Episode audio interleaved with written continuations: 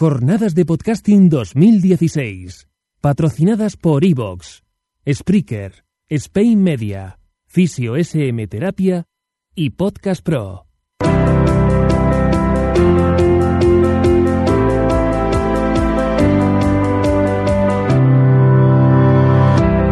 Oye, Javi, ¿estás bien?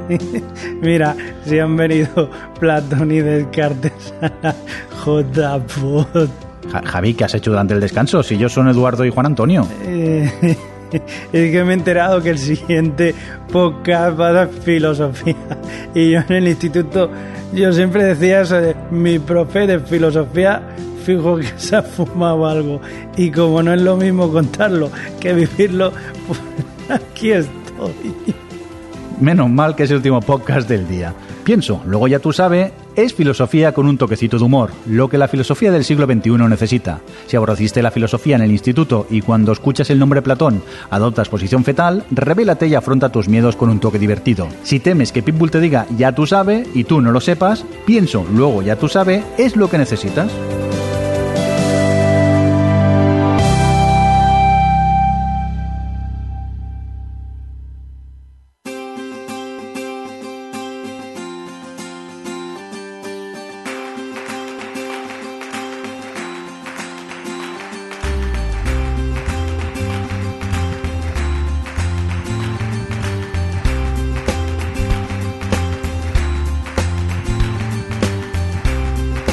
Buenas eh, tardes, empezamos por fin, que tenéis muchas ganas, ¿verdad, Juan? Pues sí, llevamos ya un, dos semanas por lo menos sin grabar, ¿eh? Por lo menos dos semanas. Dos semanas en una, una- con una órbita muy, muy larga, ¿no? Eh, bueno, pues estamos aquí en la JPO de Málaga eh, 2016, en la térmica, eh, en unas instalaciones maravillosas que nosotros ya conocíamos por la JPO 2015. Por el antepenúltimo podcast la conocíamos. Sí, sí. Más o menos, más o menos. Y estamos aquí encantados, como, como decimos. Eh, vamos a hablar hoy de un tema, hombre, mm, típico, o sea, el que se, se apunta a filosofía a la carrera, lo tratan el primer día, eh, que no es otro que, eh, que el origen de la filosofía, o sea, bueno, de dónde viene la filosofía y que- sobre todo qué es la filosofía, ¿no? ¿Qué, de qué tratamos, o sea, qué es lo que intentamos eh, tratar con esta Claro, tú imagínate, esta llevamos materia. pues eso, unos cuantos programas hablando de, de moral, hablando de mil cosas, pero yo creo que de- hay que empezar por el principio, Mm. por, por, por qué empieza en Grecia, qué es, que, que eso casi que se nos ha olvidado decirlo, a lo mejor no porque lo demos por obvio, sino porque vemos quizás otros temas, bueno, no más interesantes, pero, pero sí más duros, a lo mejor sí más hardcore. Por eso empezar por el principio, eh, por si alguien de los que nos está escuchando o nos esté viendo aquí en directo no nos conoce, eh, somos un podcast que te intentamos tratar eh, la filosofía, que es un tema siempre muy arduo, como que parece que siempre somos señores con barba, ¿no? bueno, yo sí, pero que fugan en pipa y no sé qué.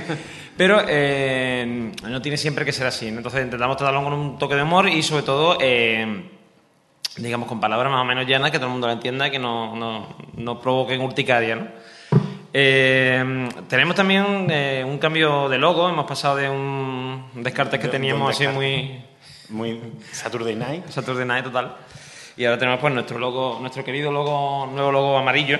que También tenemos en la camiseta. Rodén Saturday Night. Sí, sí, totalmente. Pesado de Rodén, Qué bonito.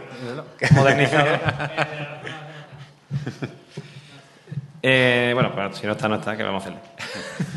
Pero es demasiado nuevo. Demasiado nuevo. Eh, vamos a empezar eh, contando mm, que cuando hablamos de la filosofía ¿no? Eh, y de aquellos que la practican, lo que se nos viene a la cabeza son señores como este caballero llamado Sócrates. Míralo, lo peinado para atrás. Ahí está. Este, este llamado Descartes. Ahí, míralo, ahí. No era Saturday Night, era en Monday No, Morning. ahí no, ahí era. Totalmente. O este otro eh, llamado Kant. Ay,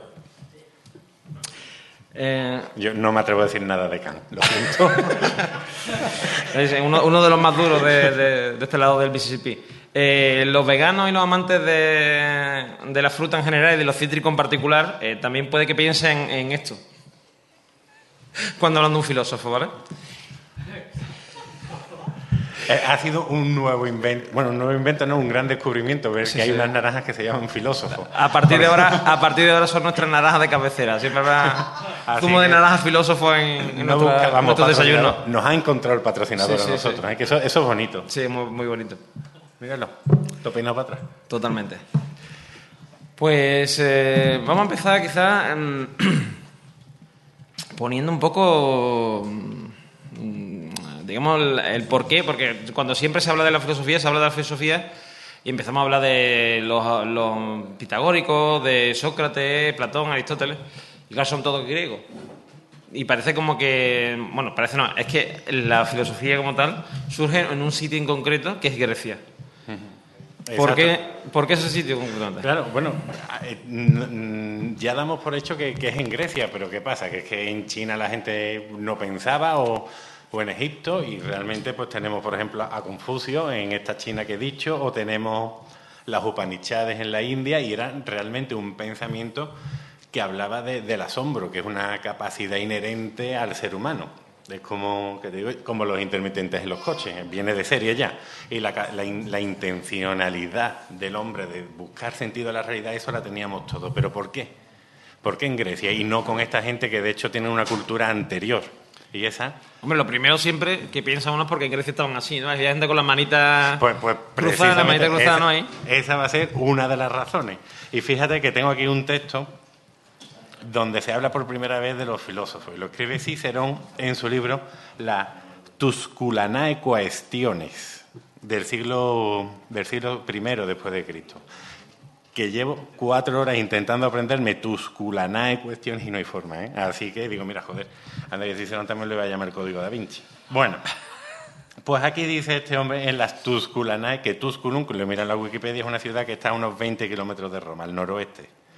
Dice, tras quedar admirado León del talento y elocuencia de Pitágoras, le preguntó en qué arte confiaba más, a lo que éste replicó que no conocía arte alguno, sino que era filósofo. Asombrado, León por la novedad de la denominación, le preguntó quiénes eran los filósofos y en qué se diferenciaban de los demás. Pitágoras le respondió que la vida de los hombres se parece a un gran festival celebrado con los mejores juegos de toda Grecia. Vaya, vaya con Twitter. Para el cual algunos ejercitaban sus cuerpos para aspirar a la gloria y a la distinción de una corona, y otros eran atraídos por el provecho y lucro en comprar o vender, mientras que otros eran de una cierta estirpe y del mejor talento. No buscaban el aplauso ni el lucro, sino que acudían para ver y observar cuidadosamente qué se hacía y de qué modo. El texto sigue más. O sea, re- resumido, lo que viene a decir es que le preguntaron eh, si estudiaba o trabajaba, ¿no? Y dijo que él era perro flauta, ¿no? Claro, él le soltó toda la parrafada Sí, esta sí. a ver si lo distraía. Pero más o menos lo que nos viene a decir, yo que sé, en un partido de fútbol, yo no soy muy futbolero, pero en un Eibar Racing, pues hay gente del Eibar, hay gente del Racing, hay gente que tiene mucho dinero ahí metido, habrá gente, pues yo sé, que tenga su, su puesto de perritos calientes, lo que haya en el fútbol, y luego están los filósofos, que miran sin ningún interés. Dice, a mí esto no me interesa, voy a ver cómo reacciona la gente, cómo lo vive y cómo lo siente. Pues esto es, esto es. Y todo empieza, como yo le digo a mis alumnos, porque en Grecia había muchas montañitas. Mm, Llega tan llano como en Sevilla y la filosofía no aparece ni queriendo. Estarían tomando cerveza en, la- El Salvador. Pre- precisa- o posiblemente. Y es que, como yo no he ido nunca, pero sé que hay muchas montañitas, muchas islas y muchos ricos y mucho todo. O sea, vivir allí tiene que ser horrible.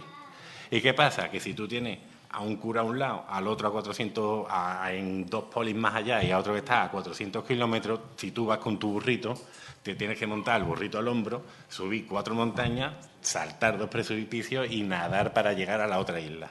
¿Qué significa esto? Que los curas, ¿qué pasa? Ay, Podcasting Verité. desde luego. Son míos, son míos. bueno, pues, eh, pues no había libro sagrado. Al no haber libro sagrado, tienen libertad de pensamiento. Y eso era lo que no ocurría, por ejemplo, en Egipto o en China. Que ahí sí tenían un libro sagrado y ahí sí se tenían que constreñir a lo que les decía. Y los griegos, otra cosa no. Pero al, no ten- al tener una religión muy permisiva, al no tener libro, cada poli lo vivía de un modo y al final la casa se quedaba sin barrer y, y como yo tengo aquí apuntado, que me gusta esta frase, donde no hay dogma, pueden hacer la crítica. Y es aquí donde aparece la filosofía, con la capacidad de decir no, de poder plantear alternativas y otras posibilidades. Eh, yo no. Hombre, es importante el- este tema que, que dice Juan, de que al no haber un. O sea, al haber una duda en general, digamos, o sea, no haber una- un- unas ideas establecidas como las únicas, como puede ocurrir, por ejemplo, en las religiones actuales, ¿no? Que digamos una serie de dogmas de fe, que si tú eres católico, o bueno, o, o eres musulmán tal, tienes que. que Claro, tienes que seguir. que obedecer. Y los diez mandamientos para nosotros van a ser los mismos que los diez mandamientos para italianos y para polacos. Siempre que nos movamos en la misma religión, por supuesto. Pero ahí, como no había un libro sagrado, como no había unas leyes escritas que igualaran a todos y obligaran, dijeron, ah, pues ya está, pues podemos criticar. Y en, y en principio, y, bueno, y también yo creo que influye mucho la peculiaridad de la, de la religión eh, griega, del, porque claro, eh, en realidad la filosofía surge quizá como una teología, quiero decir, en el sentido de que em, em, hay que explicarse esas diferencias y tal, entonces em, como la, no hay un, no es un una religión rígida, como por ejemplo eh, pasa en el cristianismo, por poner un ejemplo, que además no hay un solo Dios, sino que hay varios, pues claro, empieza a haber como unas argumentaciones de no, pues el Dios tal es más es mejor porque tiene tales características, no, es mejor el otro Dios porque tal. Entonces empieza a haber como un diálogo y poco a poco esa parte religiosa va desapareciendo y se queda nada más que la reflexión.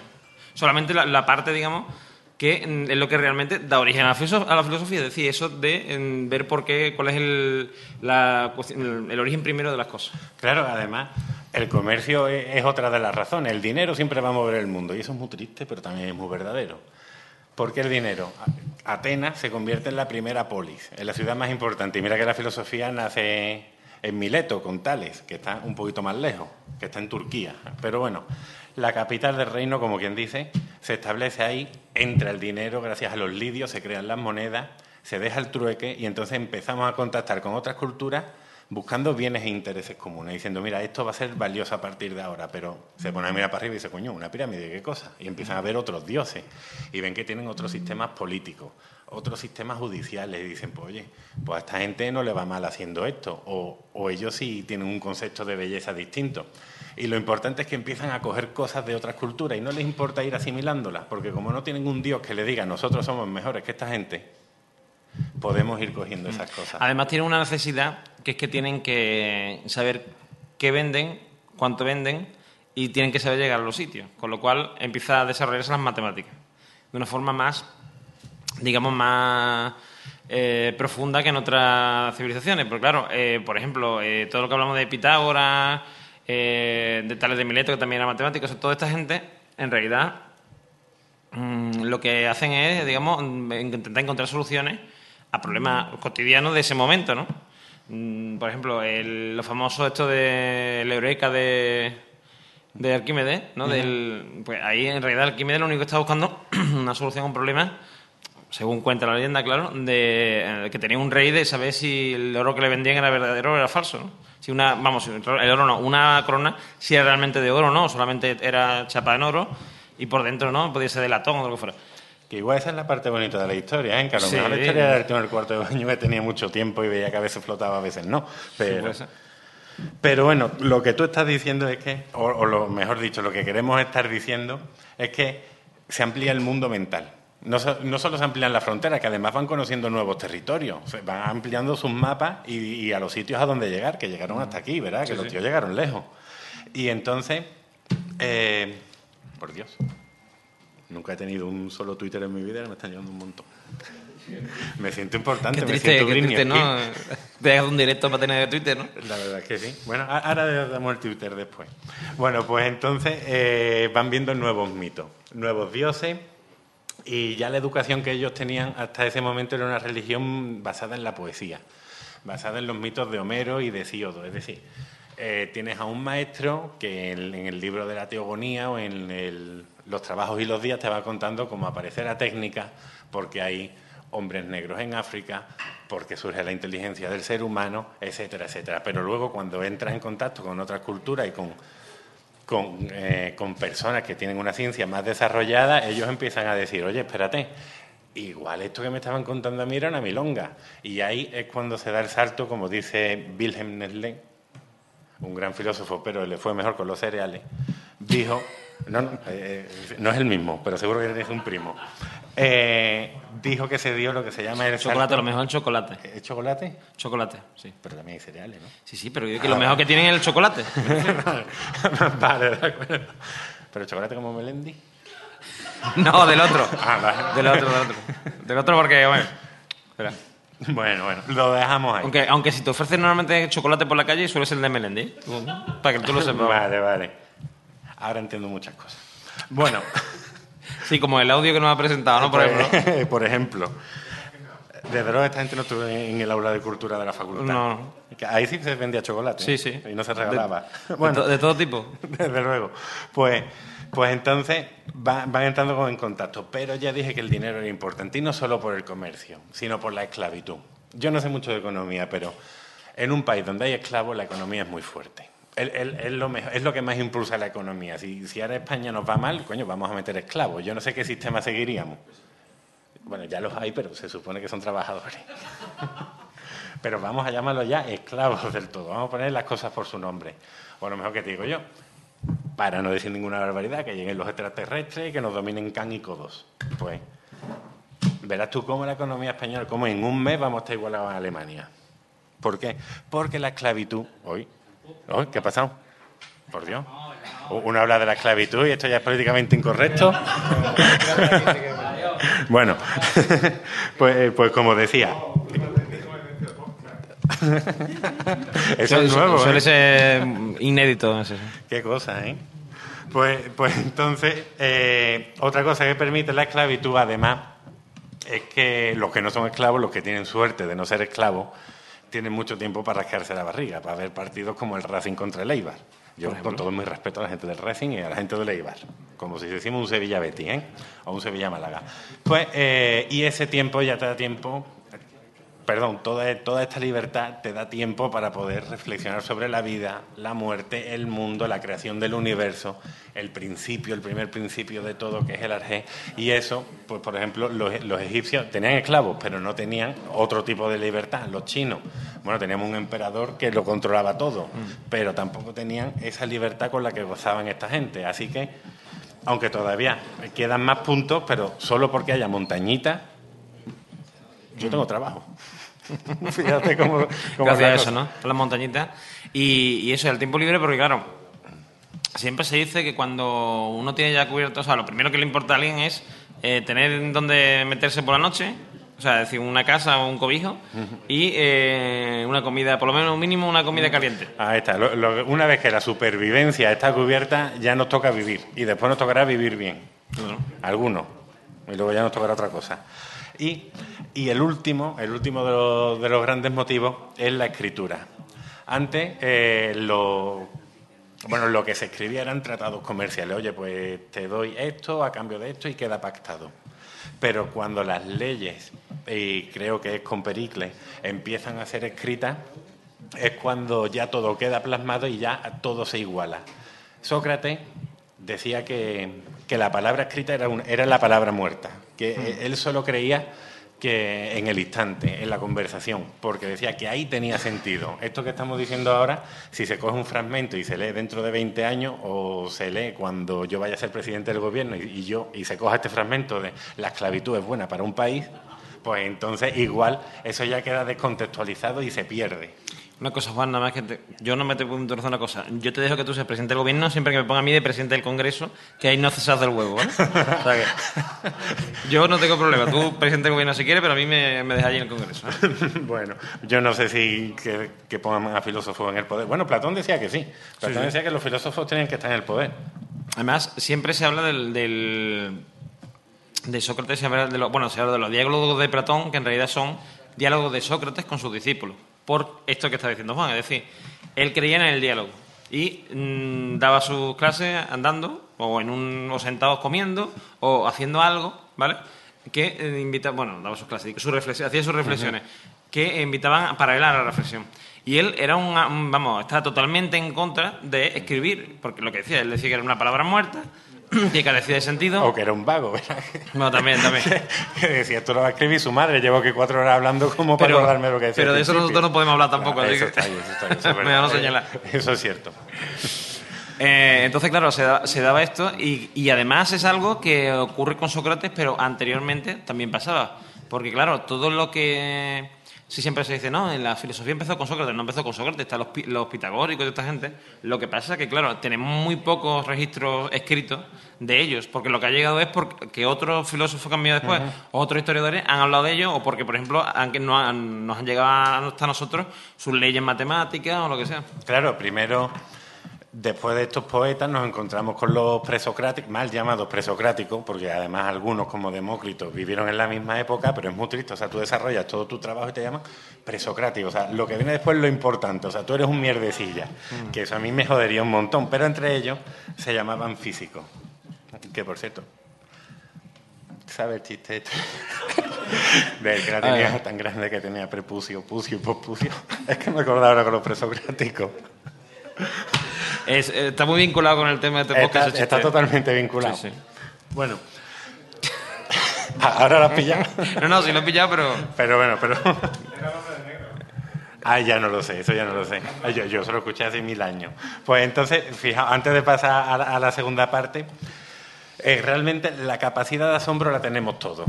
Quiero decir, eh, lo que Nietzsche llamaba esa asquerosa necesidad de, de dar razón y, y dar sentido a todo, que decía que además Sócrates y Platón la liaron, que los griegos antes vivían súper bien. Eh, la tenían todas las culturas, pero los griegos tenían ciertas particularidades que permitieron, quizás por azar, por casualidad, porque se dieron las circunstancias, que nacieron un tipo de pensamiento libre, que se desligara de- del pensamiento religioso, aunque después la historia, como ya vimos en esto en uno de nuestros últimos podcasts, el de San, San Agustín de Hipona, Un podcast que no tuvo ningún problema de grabación, Ninguno, que todo ninguno, fue correcto, fue- fue magnífico. Y quien diga lo contrario miente. Desde luego, el que diga lo otro es que no lo escucho.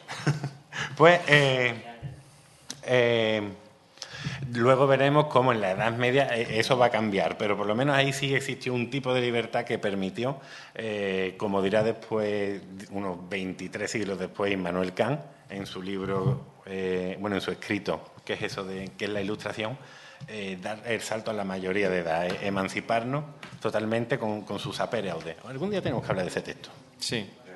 Hombre, en general, ¿no? Además me sé el título en alemán. Was ist Aufklärung? Eh, Bueno, es una pregunta. Was ¿Eso, eso se lo dices a todas? ¿Eso se lo dices a todas? Solo por la noche. Oye, no es por nada, pero a mí me dicen "Vas con todo", así por la noche y yo me igual salgo corriendo, ¿eh? Esa es la idea. Was ist Aufklärung? Bueno, pues una vez que hemos dicho esto, yo creo que más o menos ha quedado claro. Yo creo que sí. Eh, Pasamos a la segunda parte. Pues vamos a pasar a la segunda parte. Eh, concretamente, Esta ha sido la parte divertida.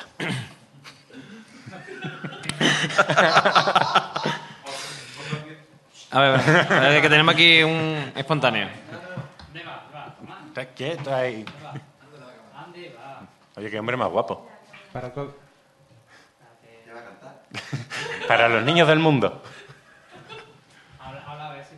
para otro día tienen que explicar por qué mm, aparecieron también tantos filósofos en Alemania. Eh, la verdad es que es una gran pregunta. La verdad es que no lo sé, pero el siglo XVII, bueno, bueno, XVII, XVI, XVII, XVIII, XIX, XX ha sido totalmente alemán. Supongo que buenas buenos sistemas universitarios, no lo sé. La verdad es que es muy Hombre, buena. también influye mucho, también influye mucho en, el sen- en, eh, precisamente el hecho de que Alemania era un, o sea, eh, era una- un, un conjunto de estados eh, que eran lo que yo llamamos evangelistas o protestantes, ¿vale? Es decir, se daba el mismo caso que decía Juan antes con, con, con los griegos, es decir, los griegos no tenían un- unas ideas claras en cuanto a religión y lo mismo pasaba con con los alemanes. Los alemanes tenían muchas visiones sobre el mismo texto que era el, el Evangelio. ¿no? Con lo cual, eso mm, daba pie también a lo que decíamos antes, a la reflexión. Y además había eh, en Alemania libertad de reflexionar sobre el Evangelio, cosa que, por ejemplo, en, en los países cristianos, vamos, católicos, no, e- no era así. Con lo cual, se da el caso eh, que estábamos hablando de que, de que empieza a haber un- una costumbre de, de filosofar, de, de hablar sobre el tema, y eso desemboca en todo lo que después la filosofía ya mm, es estricta. Pero todo empieza por lo mismo, porque hay libertad para mm, hablar sobre la Biblia, sobre el Evangelio, no sé qué, y hay gente que se lo, se lo plantea. Hay casos como, por ejemplo, Descartes, que nacen en, en, en Francia, por ejemplo, pero eh, Francia también tenemos que tener en cuenta que es la madre del, del- de lo que es el liberalismo y es eh, también la madre de la Revolución Francesa. Es decir, eh, ahí ya se está dando un caldo de cultivo de gente que se cuestionaba las cosas. Aunque era un país católico, era un país donde mm, no había esa libertad de pensamiento que había en Alemania, pero sí había un- una serie de personas que eran eh, principalmente eh, no solo burgueses, sino sobre todo eh, o sea, mm, ¿esto cómo se llama? ¿Eh? Sí, pero eran intelectuales de la, de la nobleza, es decir, eran aristócratas, gracias por, la, por, la- por el apunte. Eran aristócratas, con lo cual eh, empezaron a cuestionar las cosas desde, desde una posición, digamos, alta, que le, eh, los sacaba un poco de esa, de esa cosa que era eh, que sí mm, se imponía hacia el pueblo, pero que a ellos no les afectaba tanto. Y por eso mm, en Fra- Francia y Alemania son los dos países donde principalmente se da esa especie de eclosión de la filosofía a partir del siglo XVI. Hombre, yo ahora que tú estás, que has hecho esta pregunta, recuerdo que en el siglo XIX eh, a Wilhelm von Humboldt se le encarga eh, redactar eh, los principios pedagógicos que va a llevar esa nueva nación que está, emergiendo.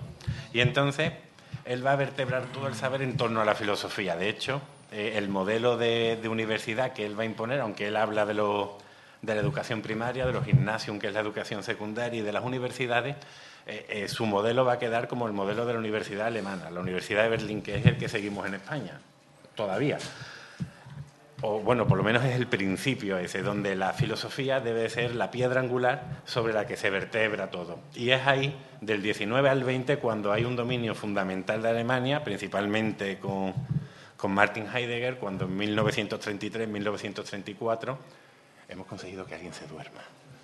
¿Quién se ha dormido? ¿Quién No te lo voy a decir después, te lo digo que lo conocemos. pues eh, da su- sus discursos sobre el rectorado de Alemania cuando se convierte en el rector de la Universidad de, de Friburgo. Vuelve a imponer ese nuevo modelo, solo que tiene ahora el nacionalsocialismo eh, ayudándole, pero lo cual además eh, da mucho poder en ese, en ese momento. Por lo tanto, en el 19 con von Humboldt es cuando Alemania adquiere gran poder para la filosofía del siglo XX. Va a ser después eh, con Martin Heidegger cuando vuelva a, re- a rebrotar la universidad, pero va a caer ya con él. Y va a volver otra vez el poder a Francia, como quien dice, con Michel Foucault. Bueno, a Alemania vuelve otra vez con la Escuela de Frankfurt, Michel Foucault, etcétera, etcétera. Pero el dominio alemán va del 16 hasta, hasta el primer tercer siglo XX. Ya la Segunda Guerra Mundial es lo que tiene, que barre todo lo alemán para atrás. Dice, "Ch, esto sobra. ¿Respondí a la pregunta más o menos? No obstante, haremos un programa dedicado a eso, porque la, la- la respuesta me ha salido a mí ahora mismo. ¿Alguna otra pregunta sobre lo que acabamos de dar o pasamos a la siguiente fase? ¿Pasamos a la segunda? Pues, una vez planteado lo que es la filosofía, nos puede venir la duda de, bueno, y ¿Yo seré algún día filósofo? correcto. O, sobre todo, eh, ¿cómo sé yo si realmente lo que yo hago es filosofía o no es filosofía? Que decir, yo me puedo dedicar a, a leer los, los botes de champú en el, en el baño, ¿no? Y a, a pensar por qué el perfume es perfume y el, y el colorante 330 es el colorante 330, pero eso no tiene por qué ser filosofía. Eh, y hoy día estamos rodeados de lo que se viene llamando pseudofilosofía, igual que está la pseudociencia, pues está la pseudofilosofía, que son esa especie como de conocimientos mm, así como que son como muy engolados, ¿no? Unas palabras así muy grandilocuentes, muy así, que parece que lo, lo llenan todo, pero en realidad están vacías. O sea, Sí, bueno, fíjate, de hecho hablaba de eso Edmund Husserl a principios del siglo XX, finales del XIX, cuando hubo una, un primer rebrote de filosofía asiática que vino hacia Europa, que decía que, que eso era pseudofilosofía, pseudocreencia, que eran palabras muy bonitas, carentes totalmente de sentido alguno. de hecho, yo me voy a remontar todavía más para atrás. Todavía más para imposible. Hemos hablado de los griegos, pues los Sí. griegos hablaban de los eh, filosofastros. Toma ya. Es una palabra muy bonita y me encanta. ¿vale? Filosofastro, llama hacia vuestros hijos. Bueno, por lo menos. Eh, bueno, eh, concretamente van de los eh, sofistas, ¿vale? Eh, los- el sofismo no es más que eso, es decir, es utilizar, eh, disfrazar eh, un un diálogo, o sea, un discurso bonito, bien, o sea, lo que es la dialéctica, ¿no? Un discurso elaborado y tal, disfrazarlo de conocimiento. Por ejemplo, un vendedor sería, eh, eh, según los filósofos griegos, un sofista. Es decir, es alguien que te hace ver lo buena que es esta botella de agua en comparación con otra botella de agua idénticas. ¿Hay a lo mejor razón real para que tú pienses que esta botella.? Pues a lo mejor no, pero él te da una serie de razones que no tienen por qué estar basadas en la realidad, pero que si tú te las crees, pues va a decir, pues yo compro esta botella de agua en vez de comprar las muchas otras que. Eso eh, muchas veces he visto, bueno, he visto es que se vende como filosofía cuando en realidad no lo es, porque en realidad ahí no hay un razonamiento. Es como cuando alguien te dice eh, lo de las famosas estas flores de Bach, o alguna... El Reiki. El Reiki y otras cosas. Y dices, sí, es que esto está basado en la medicina tradicional de no sé dónde. ¿Vale? Medicina tradicional, eh, ¿en qué sentido? Quiero decir, tradicional, ¿por qué? Es que la, no, la medicina al- aleopática, que es la nuestra, eh, bueno, nuestra, la, occidental, que se suele llamar, es que es muy mala porque... Es mala porque... ¿Sabes dónde están las pruebas? Cógeme a mm, 300 personas con cáncer y cúramelas con flores de Bach. Si tú me las curas, yo te digo, perfecto, esto- tanto cura, ¿verdad? Funciona mucho mejor que la medicina tradicional. O sea, que la medicina normal. Vale, pero mm, eh, lo mismo ocurre con los pensamientos. Es decir, muchas veces, se, se- además, se mezcla la filosofía con el con, eso, con, la, con la ciencia, la pseudociencia, la pseudofilosofía la pseudociencia se, se abrazan. Y eso eh, debe ser siempre una primera mm, piedra de toque que nos haga darnos cuenta de que ahí hay algo raro. Es decir, cuando alguien empieza, cuando todo es muy bonito, todo es perfecto, eh, em- debemos de empezar a pensar que quizás mm, lo que nos están es gato por. La- eh, si tú lees un texto filosófico, ¿vale? Normalmente el filósofo siempre se está justificando. O sea, quiero decir, esto es así porque lo, fulano de tal eh, dijo en tal momento que tal cosa, tal no sé, y por eso yo deduzco que tal, o infiero que tal. Eh, cuando tú eh, ves eh, un documento, o sea, un, un- un paper de estos famosos científicos, el científico siempre está intentando o bien rebatir algo o bien eh, intentar que se vea que lo que él, la, o sea, la conclusión a la que él ha llegado, se ha llegado por unos métodos X, de una forma X, y siempre intentan respaldarse, ¿vale? Sin embargo, la gente que te está vendiendo la moto lo- no se respalda con nada, te está diciendo, esto es la polla. Es la polla. Y tú, ah, qué bien, hostia. Sí, sí. Empezaba sí, el sí. chiste del que la tenía tan grande. tenía- No sé de qué. Tengo una sensación de déjà vu. Tengo sensación de déjà vu en este momento. Eh, entonces. Básicamente es vestir de bonito una... A mí, a mí Claro. me da mucho coraje. Yo me meto en Twitter, no me llegan ningún tuit, pero bueno, yo me meto para cotillear a la gente y, y veo frases preciosas de filósofo con una foto del atardecer detrás. No, no. O sea, yo los, trope- los dos libros de filosofía que me he leído, Sí. El mundo de Sofía y el código da Vinci, no tienen ninguna frase para poner el amanecer detrás. Es imposible. Sí, totalmente. O sea, cógete tú el texto de Basist auf Klagung y ponle un amanecer detrás. Y sobre todo esta cosa de, por ejemplo, eh, que ahora se lleva mucho, ¿no? De nada, nada es imposible. Todo está en nuestra mano, todo es posible. Todo, o sea, sola- nuestra imaginación es el único límite que tenemos, porque nuestra mente es poderosa. Pues mira, pues sí, pero yo te digo una cosa, si tú quieres esquiar al Himalaya, ¿vale? Eh, corriendo y te faltan las piernas, lo va a tener muy complicado. O sea, quiero decir, Y vas a tener muchos amaneceres detrás. hay mucho más de detrás, correcto. Que a lo mejor lo consigues, pero que claro, cuando a ti te ponen una imagen de alguien eh, que dices tú, hostia, esto es, un, e- esto es un ejemplo de superación, porque mm, eh, no era más que un torso, que yo esto lo he visto, ¿vale? No era más que un torso y he conseguido ser campeón de no sé qué. Dices tú, coño, hijo de... O sea, viva, viva, viva él, ¿no? Pero claro, pero mm, ¿cuánta gente que hay que son como él se han quedado atrás? Porque lo que te enseñan es el, el que lo ha conseguido. Y claro, te dicen, no, mira, yo mm, estaba en mi casa, que nada más que me quería morir, me intenté, eh, nada más que veía Telecinco para ver si me daba un- una apoplejía y tal, y, estaba ahí muerto de asco, y, un día dije, no, si yo, yo he llegado aquí yo solo, yo voy a ser capaz de llegar yo aquí yo solo. Entonces, a partir de ese día, mi vida cambió radicalmente y ya, ¡pa! Y coño, pues, si es tan fácil, ¿por qué no lo has hecho antes, cabrón? ¿Sabes? O sea, Claro, ¿por qué estabas ahí viendo Telecinco? O sea, ahí por lo menos haber visto otra cosa, ¿no? Pero claro, el...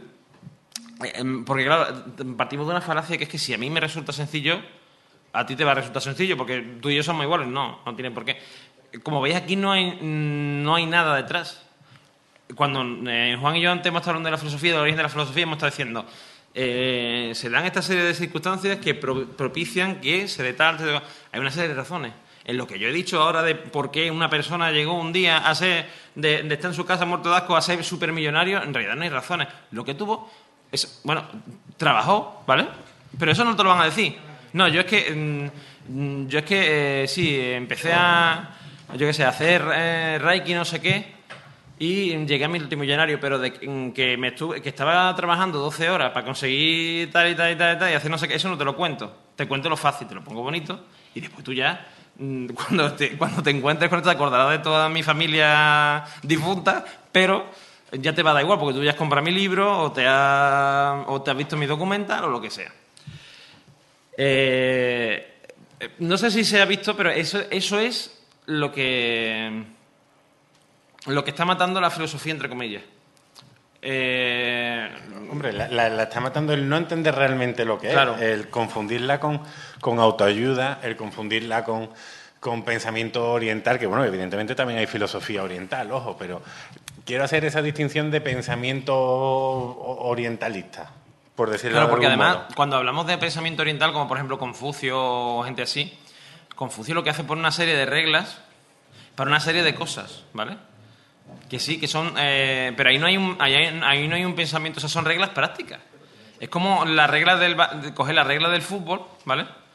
O de, no sé, o, una, o las leyes, unas leyes que están hechas para evitar. Unas leyes normales que están hechas para evitar problemas y decir que, que son eh, pensamientos profundos. Pues mire usted, la, el- yo qué sé, la ley de orgánica de protección de datos no es un pensamiento profundo, por mucho usted se ponga, ¿no? No. Pues eso, en realidad, el Lao Tse, toda esta gente y Confucio hacían eso. O sea, lo que hacían eso es por una serie de reflexiones, de reglas de vida, ¿vale? Pero que no dejan de ser eso. Eso no te van, o sea, seguir esas reglas te pueden funcionar, pero no te van a dar una razón de por qué se producen las cosas como se producen. Así que vamos a ver si, si tenemos gente aquí que sepa reflexionar. Vamos- vamos a intentarlo, intentamos. vamos a intentarlo. Vamos a ver, vamos a ver si, si tenemos filósofos, pseudofilósofos aquí en la sala. Vamos a intentarlo. Eh, a ver, ¿quién, ¿quién quiere coger un número del 1 al 9? Un número 1 al 9, por favor. ¿Alguien? ¿Sabemos contar? Ahí hay una persona. A ver. Que levantó la mano. Señora, a ver. Aunque he escuchado el 7, pero ahí hay una. El 7 lo hacemos después. Ya, que, ya que se ha esforzado Bueno, levantar la mano. número- A la paz de Dios. A la paz de Dios. Bueno, di, di tres- m- más sencillo, di tres números de- del 1 al 9. Tres. ¿Me vais a hacer correr tanto? Sí. Sí, sí. Eh, Bueno, El 3, el 6 y el 9. vale. Y ahora, y ahora va a ser peor porque te vas a tener que levantar y escoger de aquí un papelito. La madre del Tano. 3, 6 y 9. Vamos a ver qué ha dicho. Bueno, eh, en realidad, eh, perdón, en realidad del, del, 1, del 1 al 8, así que suponemos que ha dicho 8 en vez de 9. Vale, ha dicho el 3, el 6 y el 8. a ver, eh, eh. A ver, eh, el, el niño de San Ildefonso. A ver, eh, elíjate una, una cartita al azar. Esta, pues venga, vamos a ver. Pone. Friedrich Nietzsche. A ver, ¿qué dijo Friedrich Nietzsche con el 3, el 6 y el 8? Pues mira, te lo voy a decir. El amor es un demonio que, desapa- que solo desaparece, que no, que desaparece la existencia como lágrimas en la lluvia. Eso, eso no es de Nietzsche. ¿Ah, ¿No es de Nietzsche? Yo creo que no. ¿No? No. ¿Estás seguro? Es de, es de Hauer a medias. A media. Pero qué guapo era, ¿verdad? Bueno, y sigue sí. siéndolo. Estaba como un queso con la paloma en la mano. O sea, pues, aquí, aquí Albert acaba de conseguir darnos una, fe- una, una frase de Friedrich Nietzsche en un momento. O sea, ¿has visto qué fácil? Hombre, claro. Pues vamos a ver, cogemos a otro, a otro niño, otra niña de San Sí, Ildefonso. venga. vamos a buscar a otro. A ver, por ahí alguien. El del 7 que se levante. Ahora, ahora de valiente. Venga usted por acá. Bueno, un placer, Un ¿eh? placer, ¿eh? igualmente. Mucho gusto. Familia. A sus pies, a sus pies. Póngame a los pies de su señora. Buenas. Muy buena. Aquí traemos, aquí tenemos tenemos. un cerebro oyente. Tenemos la suerte. A ver, ¿quién sale? Alejandro Sanz. Hostia. Vamos a ver qué dijo, vamos a ver qué dijo Alejandro Sanz. Tres números, A por ver qué favor. partimos. Dijimos el 7, ¿cuál, es- ¿cuál es más? Dos números más. Dos números, el 2 y el 3. 7, 2, 3. Vale. Convertirse en zombie es la disyunción entre el tú, el yo, el todo y la nada. Que nunca hemos de dejar que nos domine. Y el corazón partido. Todo... Claro. Oye, o sea, pues- fijaros qué profundo Alejandro Sanz, ¿eh? Después Pues, de pues decir- una frase. Yo eso lo pondría en un vaso de nocilla, ¿eh? Sí, sí. Sobre todo lo de convertirse en zombie. Sí, sí, sí. No por la nocilla, por su... a lo mejor empieza el apocalipsis zombie. A lo mejor ¿eh? sí, a lo mejor, quién sabe, quién sabe. Bueno, a ver, a- más voluntaria, más voluntario. Más ni- Uno más, uno más. Nadie Venga. se anima. ¡Ay! ¡Eh! Hombre, ya te ha dado Rosita. Cha, cha, cha, cha, cha, cha, cha, cha. Tra- dama del pelo morado. A ver. Rosa, el pelo es rosa. Bueno, Ah, vale. Uh, este es duro, este es duro. Este, Ay, este lo digo yo, no te preocupes. Por Dios en alemán. Este es, Perdón. este es Ludwig Wittgenstein, un hombre con una vida muy interesante, por cierto. Tres, nu- tres números, por favor, del 1 al 8. El 1, el 2 y el 3. El 1, el 2 y el 3. Qué fácil me lo va a poner. Pues la vida eh, es la disyunción entre el tú, entre el tú, el yo y el todo y la nada, que nunca hemos de dejar que nos domine. Pero piénsalo con un amanecer ¿eh? detrás, ¿eh? El amanecer está detrás. Sí, sí, por supuesto. El amanecer siempre detrás. O eh, una foto de una margarita. O de un niño con algo en, la, ma- con algo en las manos o algo así, sí, siempre. Todo una paloma. Una paloma volando. A ver, pues venga, voy a hacer yo uno. Venga, venga. Venga. Eh, yo tengo luego una pregunta para Claro, ustedes. Por favor, por favor. ¿Te No se corte. hacer Sí, sí, ahora? la hora. ¿Hacia dónde va la filosofía? Uf, uf. Una, una pregunta ¿Cuá- dura. ¿Qué tenemos? ¿Media hora más o menos? Tienes tres minutos. Fu. O sea, Hombre, la filosofía ahora en España con, con, los, con, los, ava- con los avatares que, están- que están sucediendo va cuesta abajo y, Y sin freno. Y, y acabando en un desfiladero, de, bueno, en un, en un barranco triste. ¿Hacia dónde se encamina en el mundo universal? Bueno, pues ahora mismo en el siglo XXI tenemos una disputa entre posmodernidad y neomodernidad, que yo, yo soy del bando neomoderno, Jürgen Habermas siempre a la cabeza, Axel Hone, esta, gran, esta gente divertida, y que sé que escuchan el podcast. Sí, un sí, saludo, un saludo, Jürgen, Axel. Y bueno, y Axel Rossi también, por supuesto, que también lo escucha. Que, pero bueno, ahora tristemente y respondiendo a la pregunta más concretamente, creo que va mal. Y creo que se encamina hacia pues, la, la desesperación, hacia la zombificación. El a- ¿no? Y la- y hacer una lágrima en, En la lluvia, sí, en medio de la en la lluvia. Pues yo voy a decir una frase. La voy a decir con la antigua cantante de la oreja de Mango, que no me sé el nombre. Amaya Montero. Que bien se lo sabe todo el mundo, ¿eh? Pues perfecto. Con Amaya Montero voy a decir los números. Ha sido mucho sufrir a, a costa de ella. A ver, dime. 431. He visto la iluminación, no sé qué hay. Vale. El deseo es una locura que nos atrapa y nos empuja, que solo superando el miedo podemos controlar. Uy, te ha quedado. La, la Maya Montero era mucho más profunda que pensaba. era, era Sí, sí. grande, era grande. ¿Quieres hacer tú otra antes de, de Venga. ¿Te atreves? Sí, me atrevo. Coge uno. Este mismo. Vaya, no ha salido Uy, Robocop. Sócrates. Qué coraje. Yo quería que saliera Robocop y no salió. Oye, pues dame Robocop, tío. Te doy, te doy Robocop, venga. Venga, elige uno, elige uno. A ver, vamos a ver qué dijo Robocop. Uy, A ver, Robocop. a ver. El nuevo, el de la peli nueva, de esto. Te voy a decir tres números. El. Yo qué sé. El- El 5, el 4 y el 7. 5, 4 y el 7, vale. El ego es un volcán abrasador que solo la, la naturaleza cuántica del yo desmitifica. Y eso lo ha dicho Dios. Robocop, o sea. Robocop, ¿eh? que comía potitos. ¿eh? Los Sí, sí, potitos sí. tienen algo. Pues yo creo que con esto... Y un bizcocho. Y un bizcocho. Vamos- antes vamos a despedirnos, vamos a decir nuestros métodos de contacto, a ver si consigo algún oyente, a ver si conseguí... No, oyente no, seguidor en, en Twitter. Bueno, bueno, Sí, oye, bueno. tampoco, oye, un podcast que se graba, que qué vergüenza. Que vamos de grabar uno. Espérate, ahora tres o cuatro meses por lo menos. la Sí, sí, Las grandes estrellas nos movemos en los directos. Es que te hemos cogido cariño, Fran, entonces. Vamos a crear, vamos a crear un, otro evento en Navidades para grabar contigo, Fran. Organizo yo, organizo yo, tú no te preocupes, en un bar, en un bar, que eso dice que se organiza muy fácil. bueno, eh, eh, nuestros métodos de contacto son eh, pienso luego ya, arroba pienso luego ya en Twitter, eh, pienso luego ya arroba gmail.com nuestro email y eh, nos podéis encontrar como pienso luego ya tú sabes en iVoox y en iTunes y por supuesto en eh, www.audiosonoro.com barra pienso luego ya, que es nuestra página web. Exacto. A mí, personalmente, me podéis localizar en arroba jacango. Y a mí en arroba normal. Todo eso en Twitter. En Twitter, por Qué bonito, que de forma hay que para Sí, contactar sí. con nosotros y nadie contacta, qué triste. Bueno, no pasa nada, eso es lo que Estamos aburridos y tristes, llorando. Nada, sufrimiento y Sí, dolor. sí, totalmente. Bueno, pues nada, pues yo espero que os haya gustado. Y ahora todos a bailar A bailar la la cumbia de la cumbia filosofía. Buscarlo, buscarlo, cumbia filosófica de la Wikipedia en YouTube, que os va a gustar. Yo lo sé. Eh,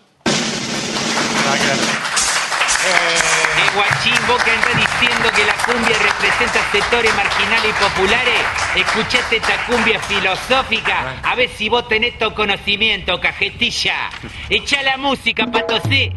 Arriba la mano, los fana de Nietzsche. Exclusivo. Sin codificar. Wiki, Wikipedia. Eh, Platón, Lavataper, vos que boqueabas a la escuela, sofista de Heródoto, Pitágoras, Solón, recatate, chabón. Y la manito bien arriba haciendo palmas y can, y can.